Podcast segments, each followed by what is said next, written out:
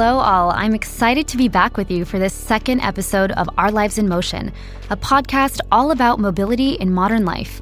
Once again, I'm with Bernard Tabary, International CEO of Keolis Group. Hello, Bernard. Hello, Trisha. Great to be back. Good to have you back. So, episode one, we talked all about thinking like a passenger when designing modern and inclusive transportation. Today's episode is all about the future of public transport. We'll talk about the opportunities created by the COVID crisis, about comfort, the integration of new transports, ecology. In short, we'll really try to paint a picture of tomorrow's mobility. Are you ready, Bernard? I am, Trisha. Let's get on board. Okay, let's go.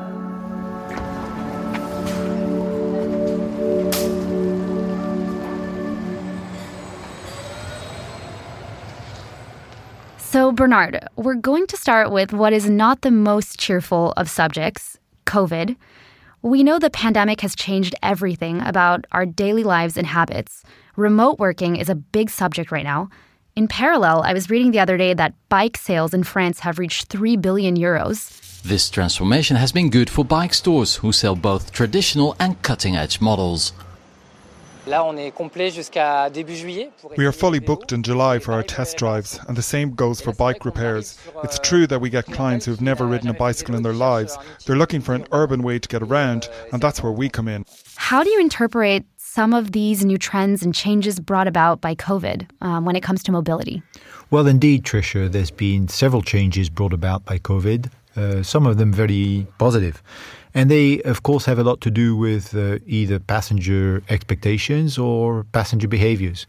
When it comes to passenger expectations, there is a very strong expectation from passengers of absolute safety and cleanliness. So, this is something that we deliver day in, day out by ensuring that the buses, the trains, the tramways are absolutely spotless and give passengers the reassurance that. Uh, they will travel safely. And in fact, I haven't heard of any COVID cluster born from uh, public transport. That's really important for the future.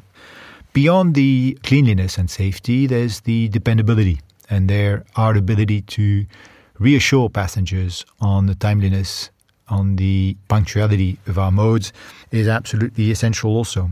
And then, of course, it's a question of adjusting to new styles. It is obvious that in many countries, UK, Australia, France, but really around the world, uh, people are not ready to do a five day week in the office. So there is more travel for leisure, for shopping, for visiting families of friends, travel to urban centres or uh, rural destinations. And in fact, we have seen that uh, peak hours in the morning tend to lighten up, i.e., people will probably come later to the office or move a little later in the day. We see that peak hours around the world tend to stay on in the afternoon, and we also see an increase in passenger flows on weekends. And of course, to that we need to uh, we need to adjust. We see an anxiety about how crowded it is on public transport, and there our ability to come up with occupancy indications is uh, absolutely uh, essential. And of course, there is an increase for of soft and active mobility going on foot for uh, or scooters for trips that are less than uh, three uh, kilometers. Really taking all these trends into account to make public transport more attractive and more appealing and more accessible to each and everyone, and discourage the use of the individual car is uh, our um, essential task. And really, COVID gives us an opportunity to positively rethink public transport and the new normal. Yeah, and when you look at some of these changes, you see that it's not all bad. I mean, we can really say that, you know, behind the trauma that this pandemic has uh, brought about, um, it also has accelerated positive changes and consequences. As you said, a unique opportunity to rethink mobility and uh, public transport to accompany, you know, these changes in our behavior patterns. What new perspectives has this crisis brought to light for you? Well, probably the most positive perspective that the crisis has brought to light is the very essential nature of public transport. It's accessible, it's economical, it reduces congestion in cities, and it provides a response to the environmental challenges. It is an essential service, and in 99% of the cities we uh, operate in the world have kept public transport running during the COVID crisis because uh, it was deliver- it is delivering that essential services. And at the end of the COVID, it also gives people the ability to reconnect with one another, to meet one another, to enjoy one another. And uh, that precious nature of public transport was enhanced, I would say, by the circumstance of COVID. And uh, turning to you know the maybe more cheerful side of COVID, do you have any you know heartwarming or positive anecdotes to share? Well, one positive anecdote springs to mind to me, and that is what happened in Hyderabad on the metro, which was successfully uh, used to transport a beating heart quickly from one hospital to another to save a patient's life. And by road, it would have taken 120 minutes as opposed to 30 minutes by metro. Now, in addition to this, well, there's a strong expectation from passengers of uh, comfort, so relieving congestion and, and smoothing out the peaks. Well, on that, uh, we've done a few partnerships, interestingly, with universities in, in Rennes in France or in the Netherlands, and, and uh, ensuring that the start and, and um, closing times are adjusted so that uh, congestion is uh, smoother. But also passenger information, keeping people well informed uh, upstream, knowing exactly when, what the occupancy is going to be on the next uh, train or on the next bus. And last but not least, also adjusting our schedules perhaps more frequently than we were in the past, i.e., public transport was known for having very set schedules, perhaps a summer one and a winter one. But with COVID, we've learned to change more often. And uh, we have found ways very often with uh, the unions and uh, staff to show more agility in the delivery of the public transport service and uh, really adjust our schedules more frequently to the circumstances as they uh, came about. So, several positives. So, Bernard, bouncing off of communication and passenger information as key areas of improvement for you, what about multimodality and connection between mass transit modes? Well, Tricia, indeed multimodality is key. It is in our DNA to offer citizens credible alternatives to a private car by providing multimodal integrated transport solutions that combine mass transit with first and last mile connections and active mobility for seamless door to door transport. Our experience or our studies show, for example, in France, that people on a trip will use 1.7 modes of transport, i.e., not a single one and uh, with Mobility as a Service as an app, people can choose to combine booking, paying, getting the information for a single trip using a single interface, which greatly simplifies their journey. And to give you an example, in uh, Sydney, in a car dominated country like Australia, we've been operating for Transport for New South Wales a multimodal network on the northern beaches, which combines a regular bus service, which will be converted to electric, school buses, on demand transport on a system called KeoRide. And that connects residential areas to major public transport hubs and routes. And uh, we've been operating this since 2017 with over 600,000 passengers to the point where people will now say, "Oh, I will call my Keo." As in other cities, they would say, "I'll call my Uber or my uh, Lyft," and the satisfaction level of passengers there is at ninety-eight percent. 80% of the people who use the uh, KeoRide connect with the uh, trunk bus line, and 57% of those who use it would have used their car if the service wasn't available. And that is what simplifies people's journeys, and that is what makes public transport be as permanent, as cheap, as enhancing of daily lives as individual services. Yeah, it's fascinating because it's really multimodality that's going to facilitate our transition towards more public transportation, which is a good thing because today, I mean, one of humanity's biggest challenges is the preservation of the environment. And people often look at transportation as amongst the biggest pollutants. I can only imagine that ecology is a central challenge for you at Keolis. Can you talk a bit more about this? Yes, Tricia. In that respect, the environment is a great opportunity when it comes to public transport because it allows to move people in a way that is between 20 to 30 to 50 times better for the environment than the use of an individual car. I.e., when you regroup passengers on trains of 1,000 or 1,500 in capacity, you can imagine the impact that it has as opposed to using 1,500 private cars. The European Commission has disclosed in a uh, study in 2018 that public transport had saved 36 billion car trips. That's 100 million trips per day in the cities of the European Union. And as we aim for carbon neutrality by 2050, we advocate the development and use of public transport on a larger scale.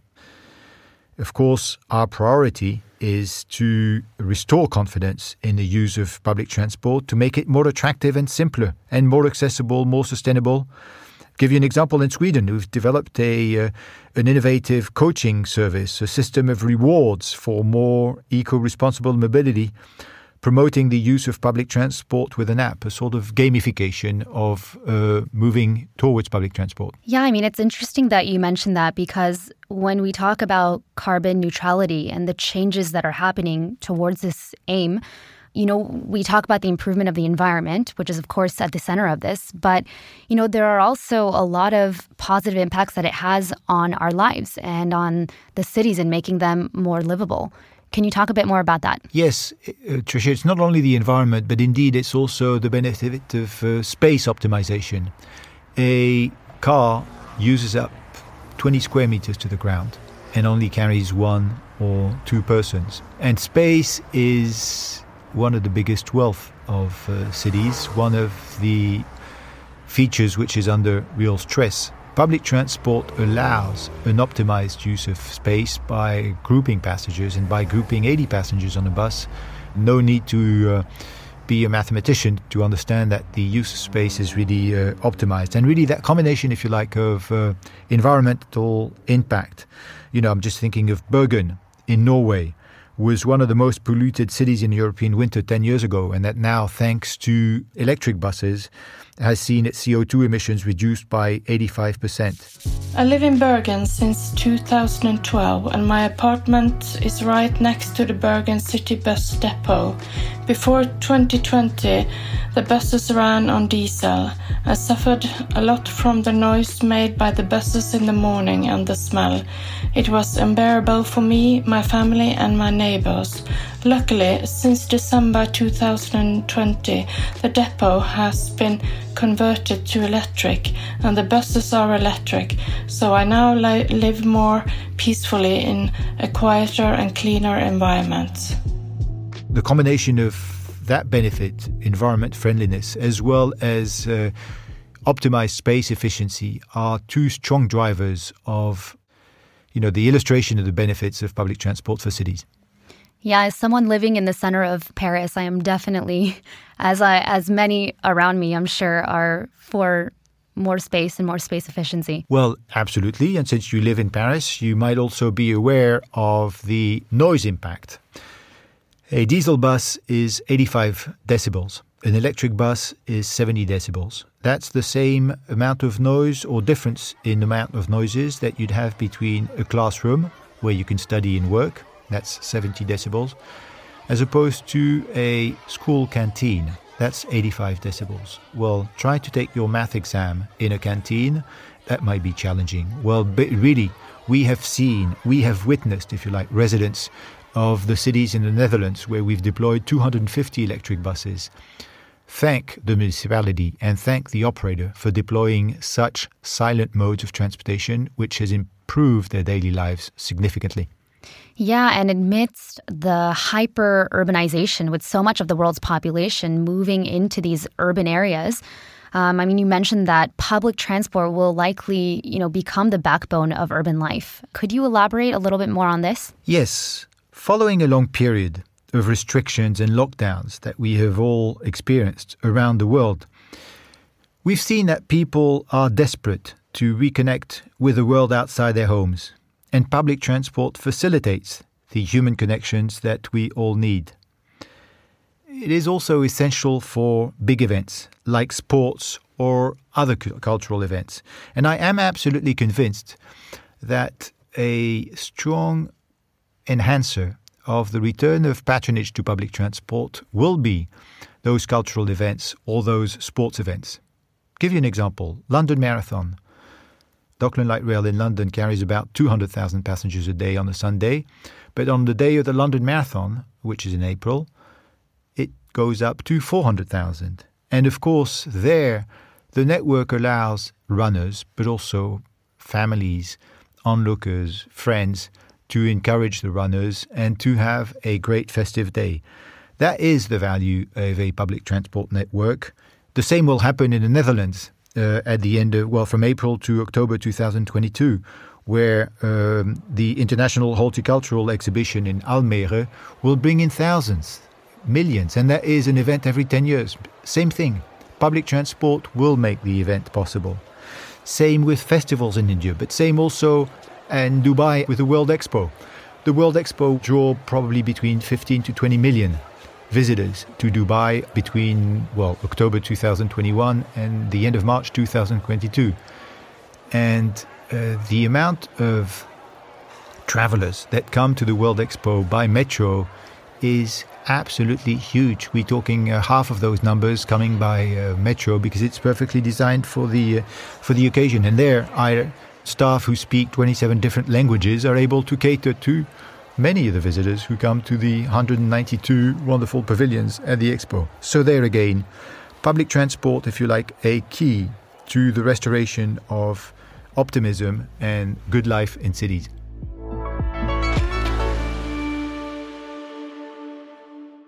It's not every day that, you know, we talk about happiness when thinking about transport.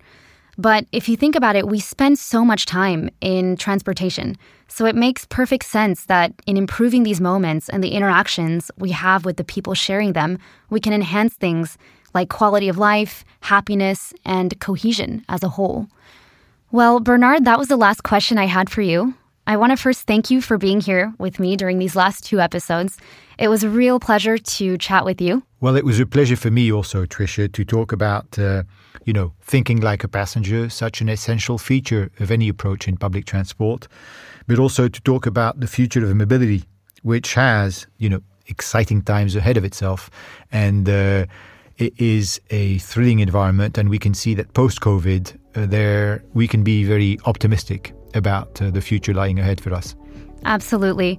Um, I wish you all the best for these endeavors as the international CEO of Keolis Group. I would also like to thank you, our listeners, citizens, and passengers for tuning in. Don't hesitate to share this with your friends and fellow mobility geeks. I wish you all an excellent journey. Take care and safe travels.